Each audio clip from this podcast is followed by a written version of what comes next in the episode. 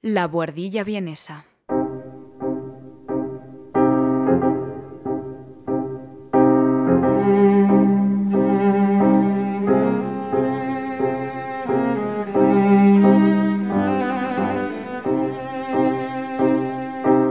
Un espacio de análisis musical realizado por Juan Velázquez desde la capital austríaca.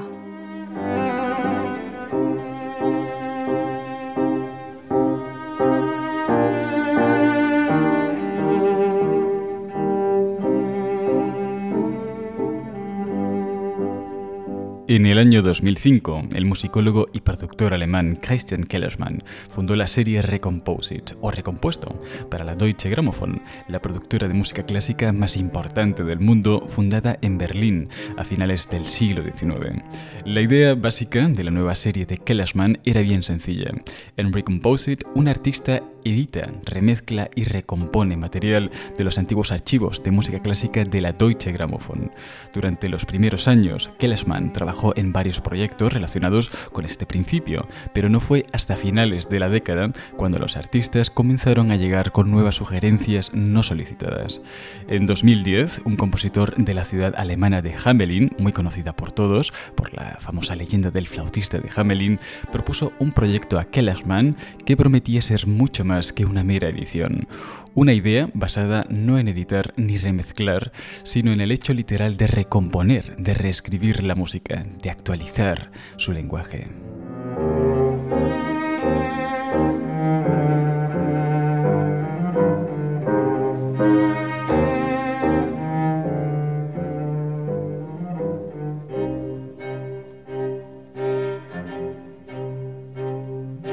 La obra elegida sería Las cuatro estaciones de Vivaldi y el porqué de esta música, en palabras del propio compositor, debido a su uso extremadamente frecuente en la cultura popular y a su consiguiente pérdida de la magia original que tenía.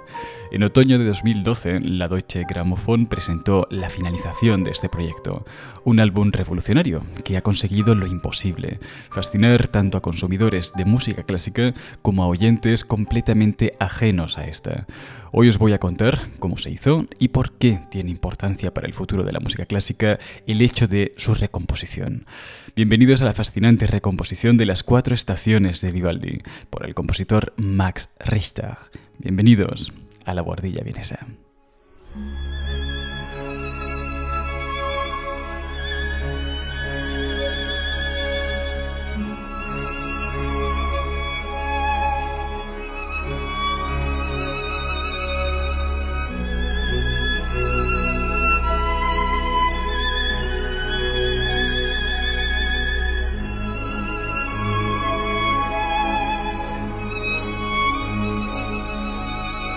Aunque hoy en día hablemos del hecho de la recomposición como algo transgresor y revolucionario, recomponer una partitura antigua, es decir, modificar y manipular su lenguaje para adaptarlo a la estética y a los gustos modernos, no es algo nuevo en absoluto. En 1920, por ejemplo, Igor Stravinsky, de quien ya hablamos hace un par de años en este programa, realizó lo que podría definirse como un ejemplo de recomposición y de remezcla musical moderna en su ballet Pulcinella, el cual toma literalmente música de compositores italianos de principios del siglo XVIII y la modifica y la reorganiza bajo una estética y un gusto claramente modernos.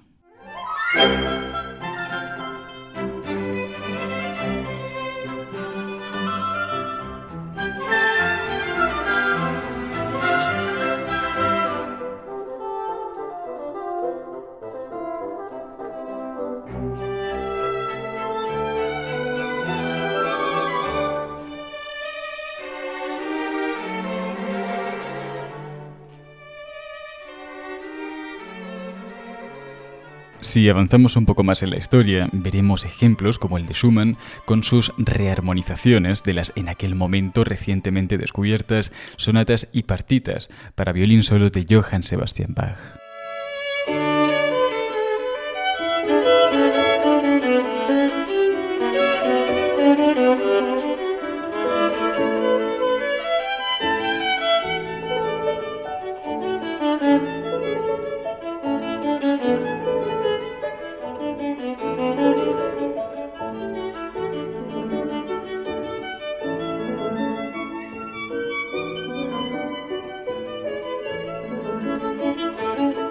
Incluso el mismo Bach readaptó y reorganizó, en mayor o menor medida, obras del propio Antonio Vivaldi, de quien por cierto era un gran admirador, especialmente de sus 12 conciertos para violín titulados Lestro armónico o El ingenio armónico, los cuales readaptó tanto para órgano como para conjunto de hasta cuatro clavecines.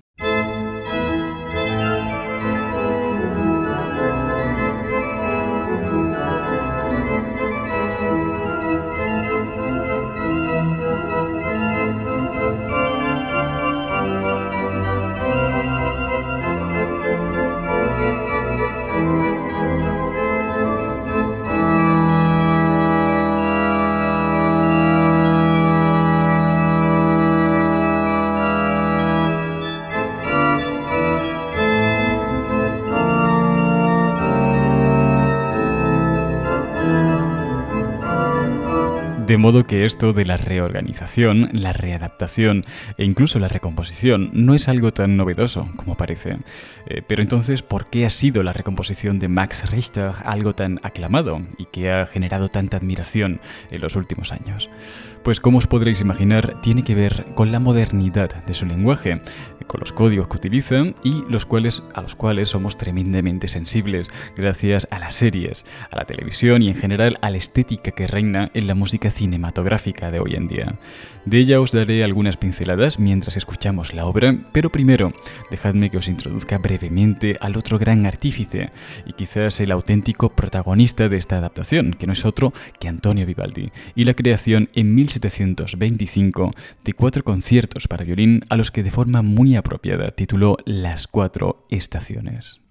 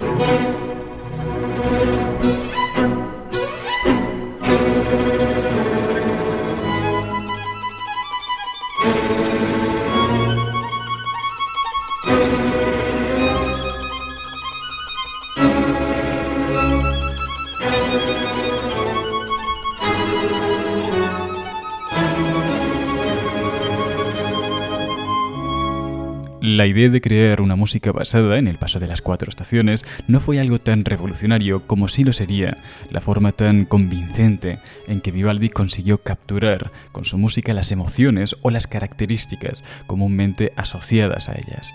Además, para aquel entonces Vivaldi ya era un compositor reputado que poseía profundos conocimientos en ópera y en los efectos musicales que una orquesta podía generar. Para el primero de estos conciertos, para la primavera, Vivaldi evoca la imagen de una primavera floreciente a través del canto de los pájaros.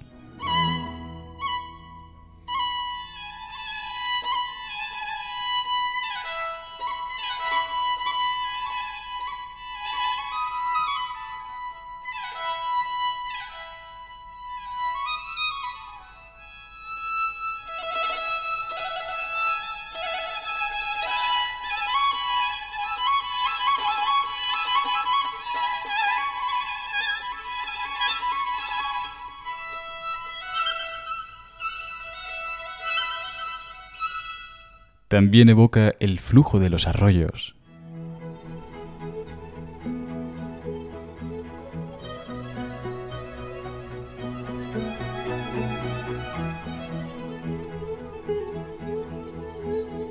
En muchas de las ocasiones, Vivaldi no solo acompañará estas escenas de una aclaración explícita sobre la partitura, sino que cada concierto que compone cada una de las estaciones estuvo originalmente precedido por un pequeño soneto escrito por el propio Vivaldi, que proporcionaba una narrativa poética para ayudar a los oyentes a comprender y apreciar los aspectos específicos de cada una de las estaciones que trataría de imitar.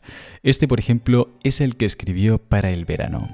Bajo el calor implacable del sol abrasador, los hombres y los rebaños se sofocan. los pinos se queman, luego se escuchan dulces cantos de tórtola y pinzón. Una suave brisa agita el aire, pero el amenazador viento del norte los barre de repente y el pastor tiembla, temeroso de la violenta tormenta que le espera.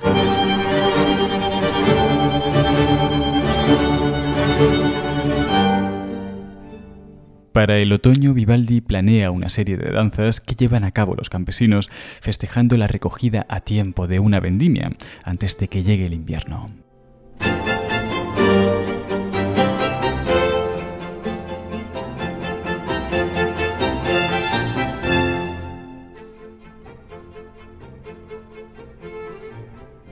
Y para el invierno, los temblores, los caminos congelados y el anhelo del hogar.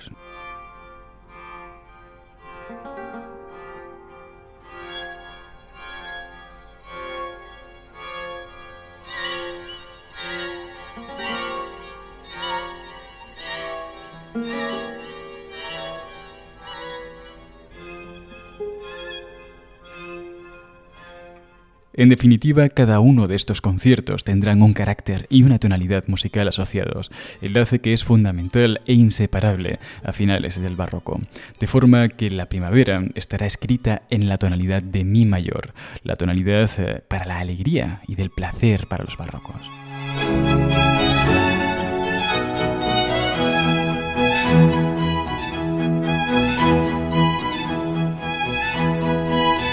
El verano, sin embargo, es uno de los dos conciertos que Vivaldi decidiría escribir en modo menor, añadiéndole un matiz de intensidad y de dramatismo algo inesperados, y para el que haría un uso de la tonalidad de sol menor, tonalidad asociada a lo serio, a lo crudo y a lo magnífico.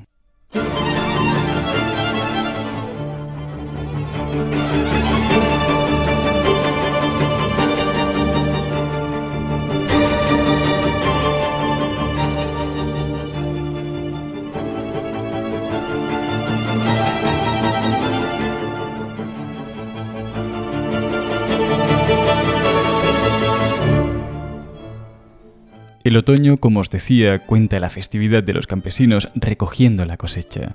El concierto está lleno de danzas y de momentos de felicidad, por lo que Vivaldi elige la tonalidad de Fa mayor, comúnmente asociada a la sensación de paz, a lo cálido y a lo apacible.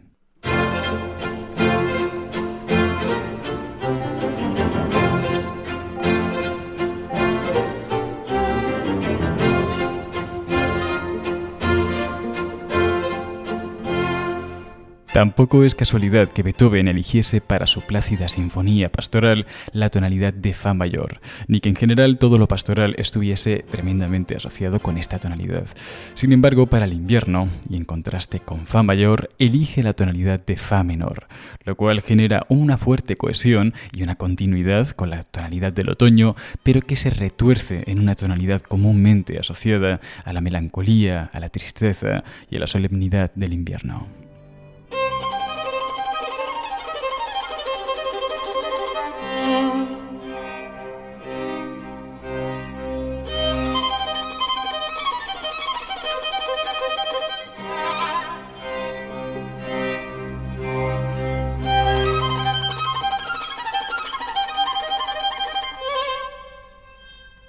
Bien, pues esto es lo esencial que subyace a cada uno de los cuatro conciertos que componen las cuatro estaciones de Vivaldi. Y Max Richter, como buen cirujano musical que es, realiza un trabajo muy interesante sobre lo que se puede y sobre lo que no se puede mantener en su proceso de recomposición. Por una parte, decide mantener las diferentes tonalidades y su importancia dentro de cada concierto del modo que cada una de las estaciones sucede en la tonalidad original de Mi mayor para la primavera,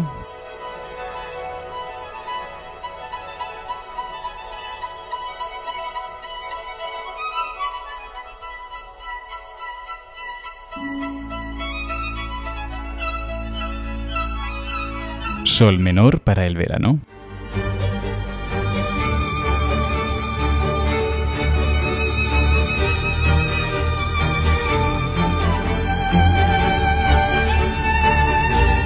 Fa mayor para el otoño.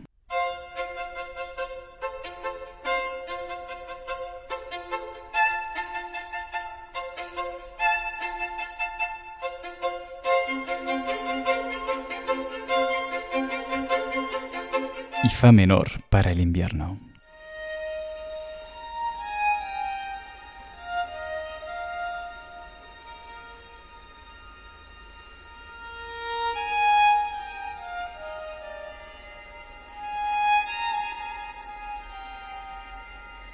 Al mismo tiempo que mantiene la distribución original de dividir cada una de las estaciones en tres movimientos, a los que de forma diferente denominará Primavera 1, Primavera 2, Primavera 3 y así sucesivamente con todas las estaciones. Esto le permite cierta flexibilidad a la hora de concebir los diferentes movimientos y sobre todo a la hora de concebir el carácter imperante en cada uno de ellos, ya que de forma original estos están sujetos a indicaciones como alegro, adagio, etcétera, que no solo hacen referencia a la partición de las estaciones en diferentes movimientos, sino que también son indicaciones que afectan a la velocidad del mismo, a su esencia y a su carácter.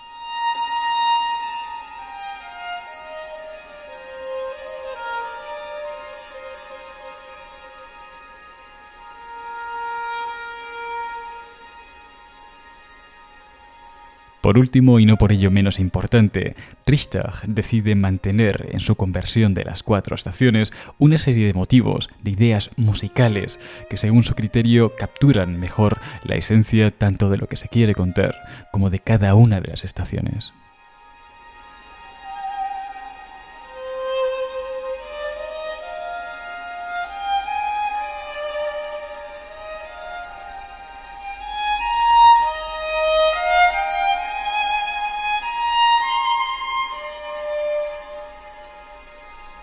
Para ello he preparado una comparativa de cada una de las estaciones para que tengáis una perspectiva de cuáles son esos elementos que salva Richter en detrimento de todos aquellos otros que decide eliminar y de cómo Vivaldi los hubiera continuado en su lugar.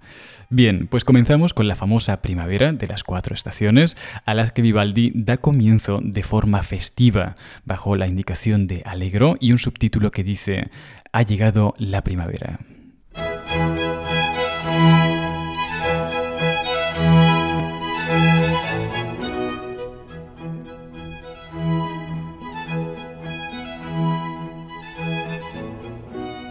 Todo este principio es desechado por Richter, seguramente bajo la premisa de que entre todos los clichés musicales que contienen las cuatro estaciones, este es uno de los mayores, y decide comenzar directamente por la sección que Vivaldi titula como Canto de los pájaros.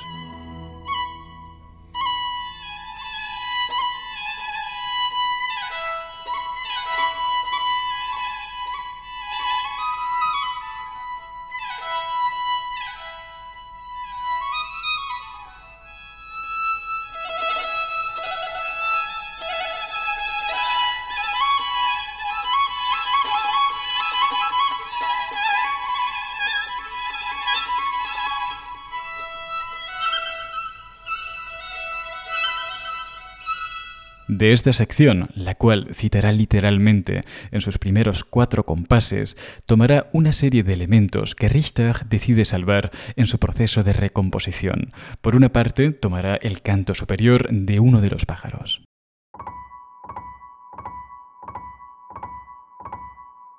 De aquí también tomará la separación en corcheas del canto superior.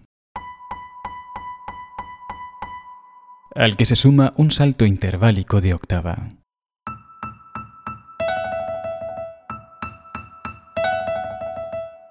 más uno de los cantos ornamentales llevados a cabo por semicorcheas. junto con un curioso canto en cascada.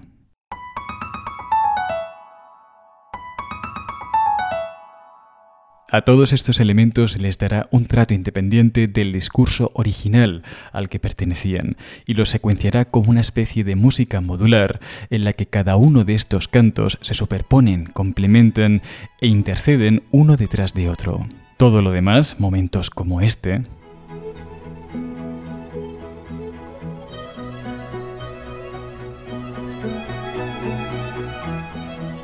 serán desechados por Marrichtag, el cual encuentra disfrute suficiente en las infinitas interacciones que los pájaros de Vivaldi le permiten.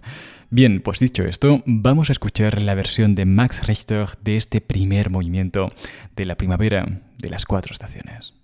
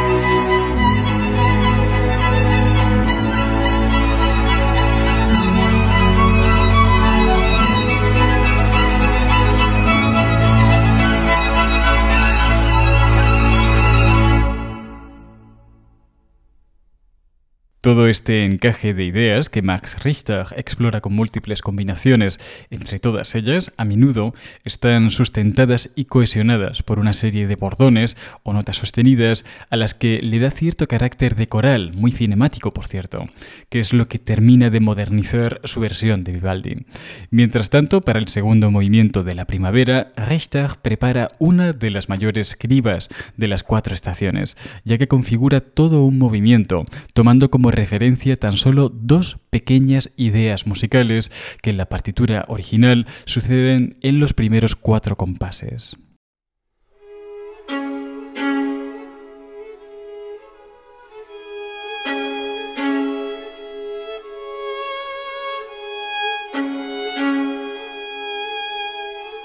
De este principio toma el motor rítmico principal que es este de aquí.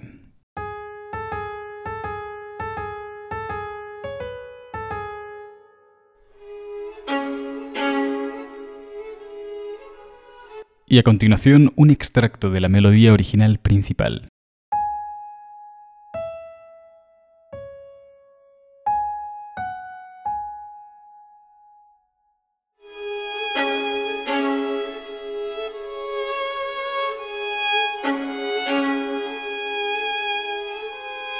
para perpetuarlo a lo largo de todo el movimiento en diferentes direcciones e intensidades.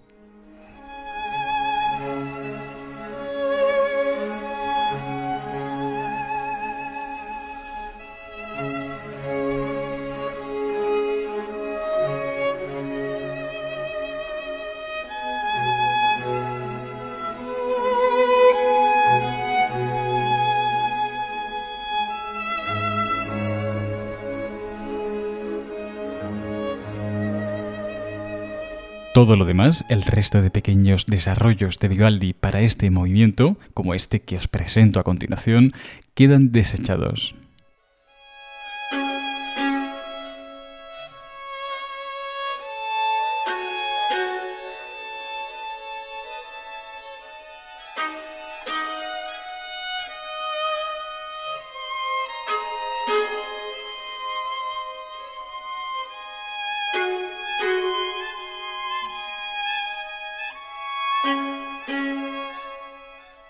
Bien, pues escuchemos entonces Primavera 2, la recomposición de Richter del segundo movimiento de la Primavera de Vivaldi.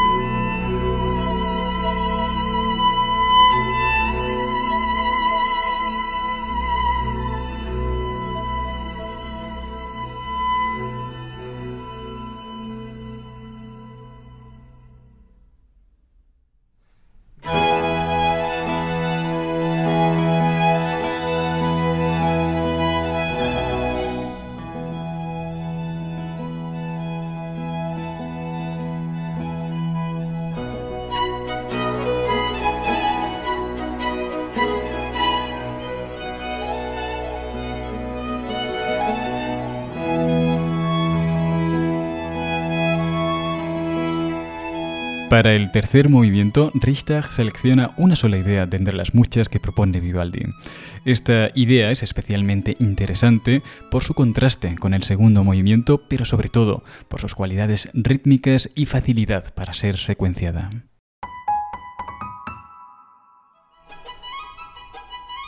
A su vez, toma el grupo de seis corcheas originales de Vivaldi para acompañar este motivo rítmico y lo simplifica en forma de dos negras con puntillo.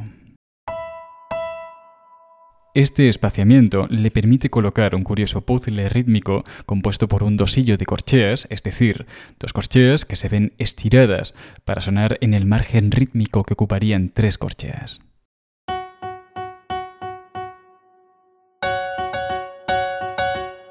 Todo esto genera un ritmo resultante irregular pero estable, que permite a Richter dividir su Primavera 3 en dos secciones que se irán intercalando entre sí. Por un lado tendremos la sección del motivo original de Vivaldi, el cual secuenciará en bloques de hasta 14 compases consecutivos,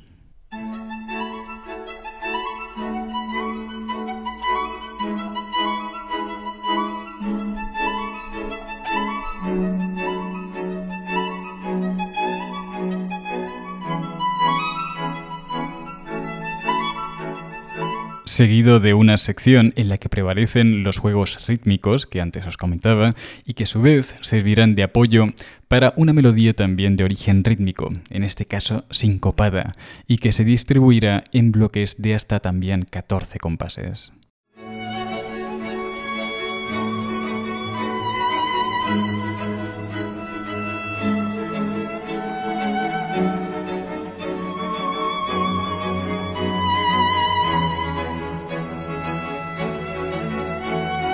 Resto, todo lo anterior y todo lo posterior que elige Vivaldi para este movimiento, quedará irremediablemente desechado.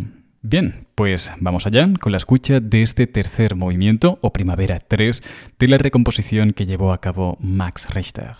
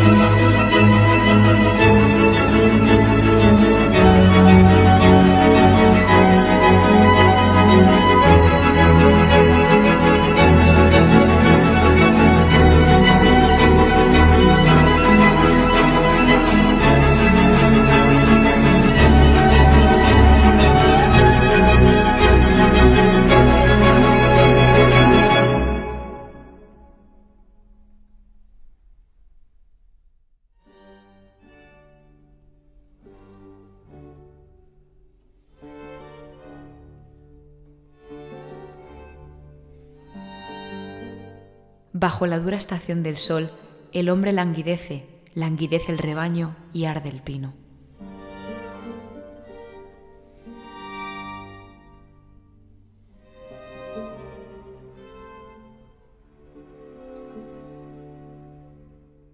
Con esta breve pero clarificadora advertencia, antecede Vivaldi el inicio del verano, escrito en la tonalidad de sol menor, que recordad es eh, una tonalidad para los barrocos que rememora a lo crudo, a lo serio, pero a la vez a lo magnífico y a lo admirable el cual sorprenderá al oyente por su extraño equilibrio entre lo que languidece y lo que arde.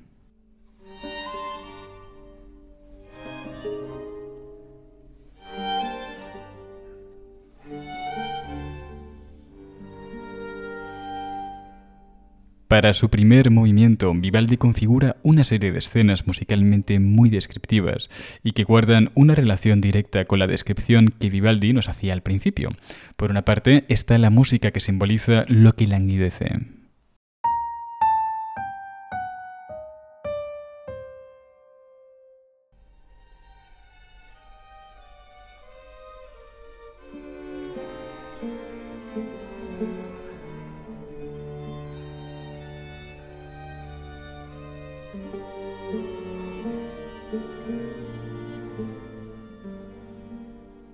Luego escribe, el cuco desata su voz.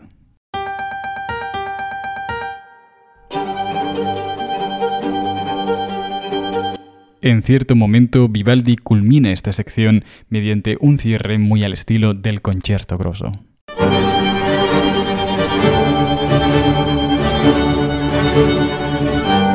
Y tras esto viene un bello momento en el que una tórtola interactúa con un jilguero.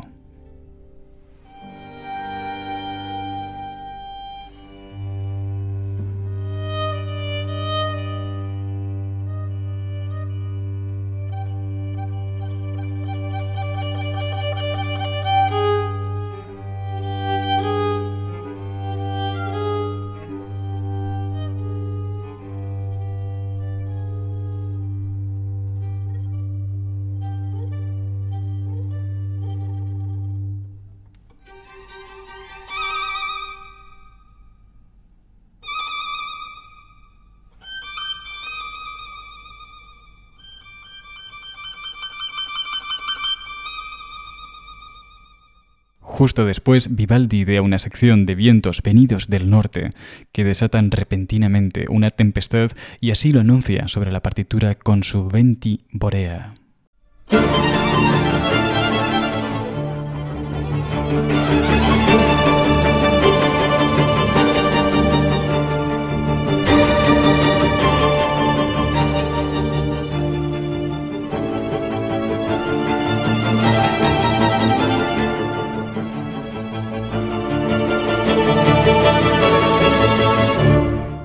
Y tras esta impetuosa sección introduce la figura de un pastorcillo que teme por la tormenta.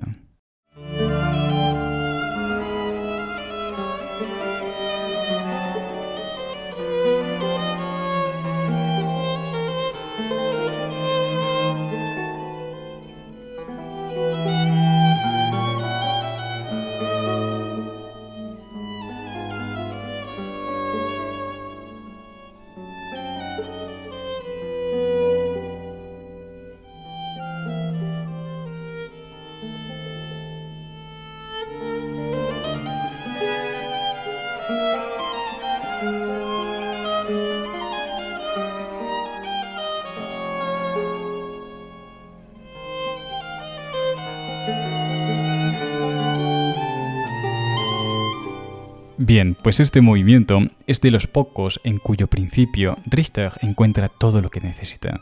De hecho, en él no encontraremos ni la figura del pastor, ni los vientos boreales, ni siquiera la conversación entre la tórtora y el jilguero.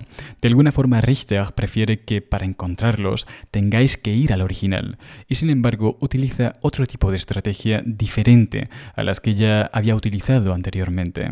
Para el comienzo cita literalmente el inicio que idea Vivaldi, la música que languidece, sin cambiar una sola nota.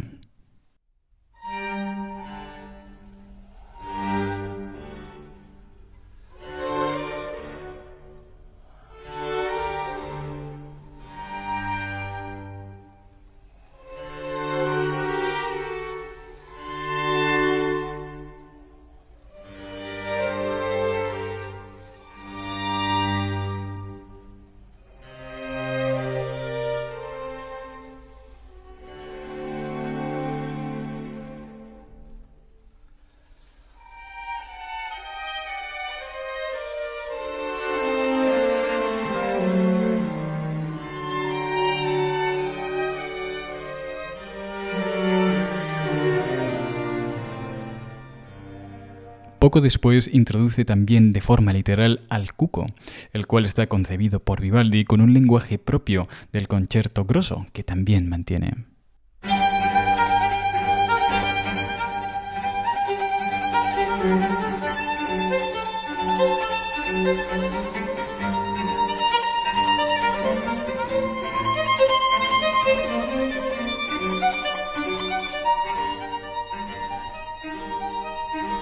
Y su lenguaje y recomposición irrumpe realmente en el compás 49, cuando decide quedarse con tres compases originales que conforman una pequeña secuencia armónica.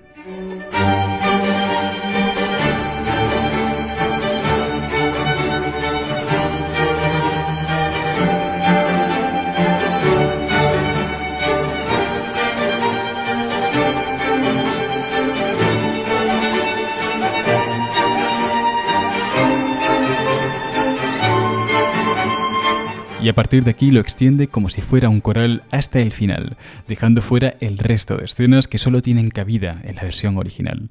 Bien, pues dicho esto, vamos con la escucha de la recomposición que Richter hizo para este primer movimiento del verano.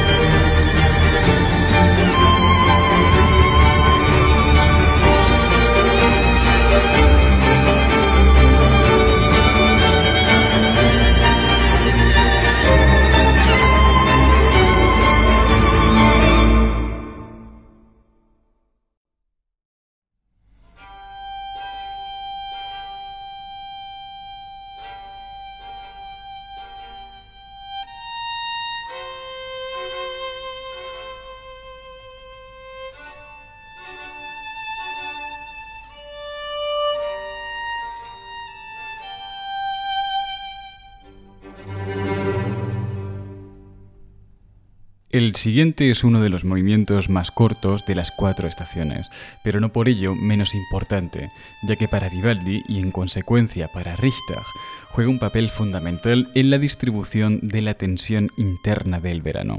Sobre la partitura, Vivaldi nos augura. El reposo de los miembros cansados, el miedo al rayo y truenos feroces y el enjambre de mosquitos enfurecido.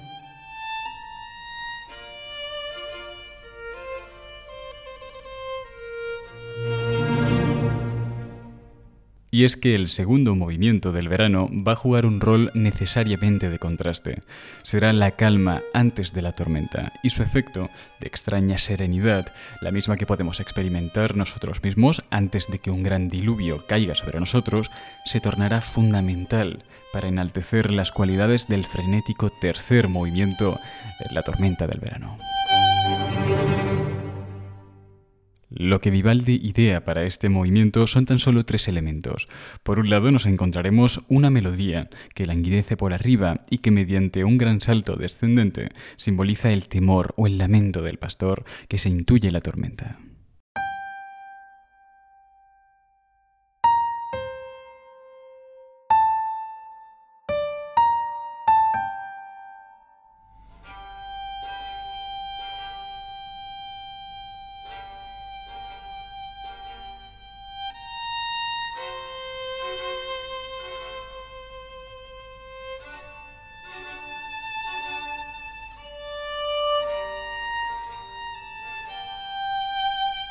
A su vez, esta melodía es sustentada por un acompañamiento austero, pero muy llamativo por su presencia.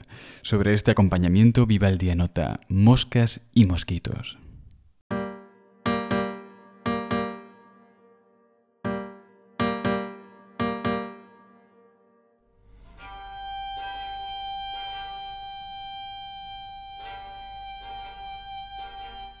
A esta escena Vivaldi le alterna otra que simbolizan los truenos de una tormenta que ya resuenan de fondo.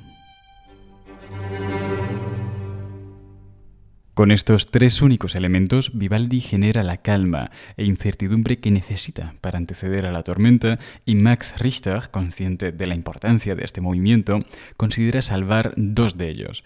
La melodía del pastor, la cual secuenciará siguiendo diferentes alturas y secuencias armónicas,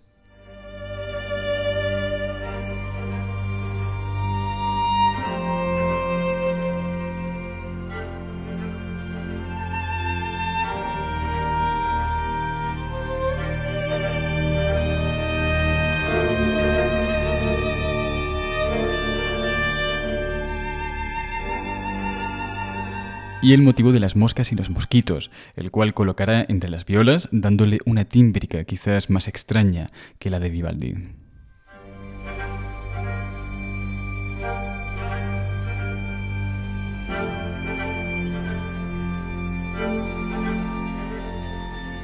Los truenos de fondo quedarán eliminados, pero no serán necesarios, ya que ideará todo un colchón de armónicos artificiales que añadirán algo así como una especie de éter o atmósfera al movimiento.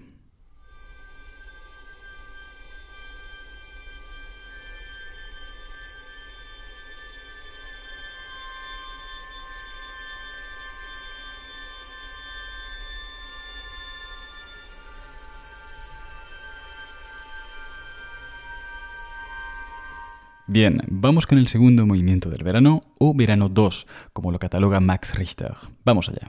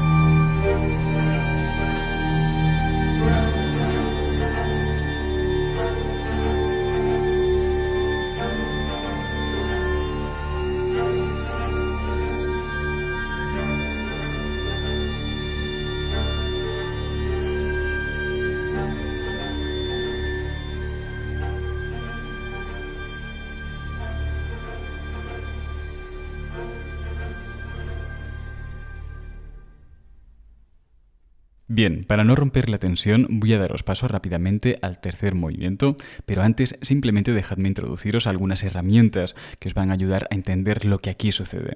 Para este movimiento, Vivaldi nos anuncia que desgraciadamente los temores del pastor son ciertos y que una tormenta de lluvia y granizo se desploma desde el cielo sobre la cabeza del pastor y de altos granos. Para ello, Vivaldi idea una serie de efectos sonoros que se suceden uno tras otro con gran inercia, creando la sensación de algo irrefrenable y fuera de control.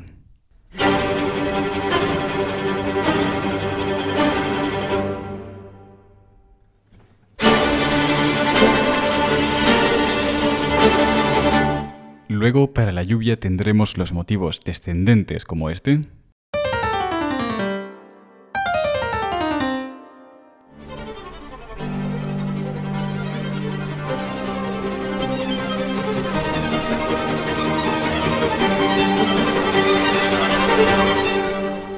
e incluso contaremos con motivos ascendentes para las ráfagas de aire.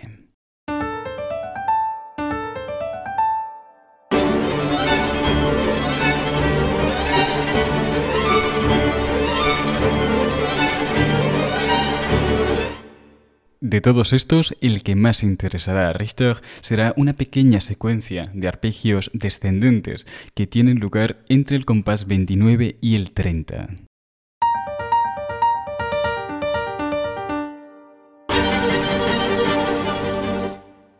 A este motivo le dará vida propia, utilizándolo para diferentes secuencias armónicas que a su vez alternará con pasajes originales de Vivaldi, aunque eso sí hábilmente modificados, para evitar la burda copia, como es el caso de este pasaje original de Vivaldi.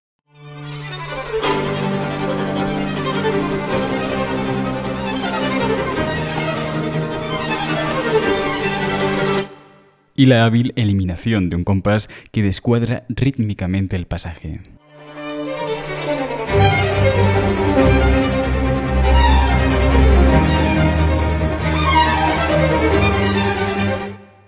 Bien, pues dicho esto, vamos directamente con la escucha del movimiento que da cierre al verano, o verano 3, de Max Richter.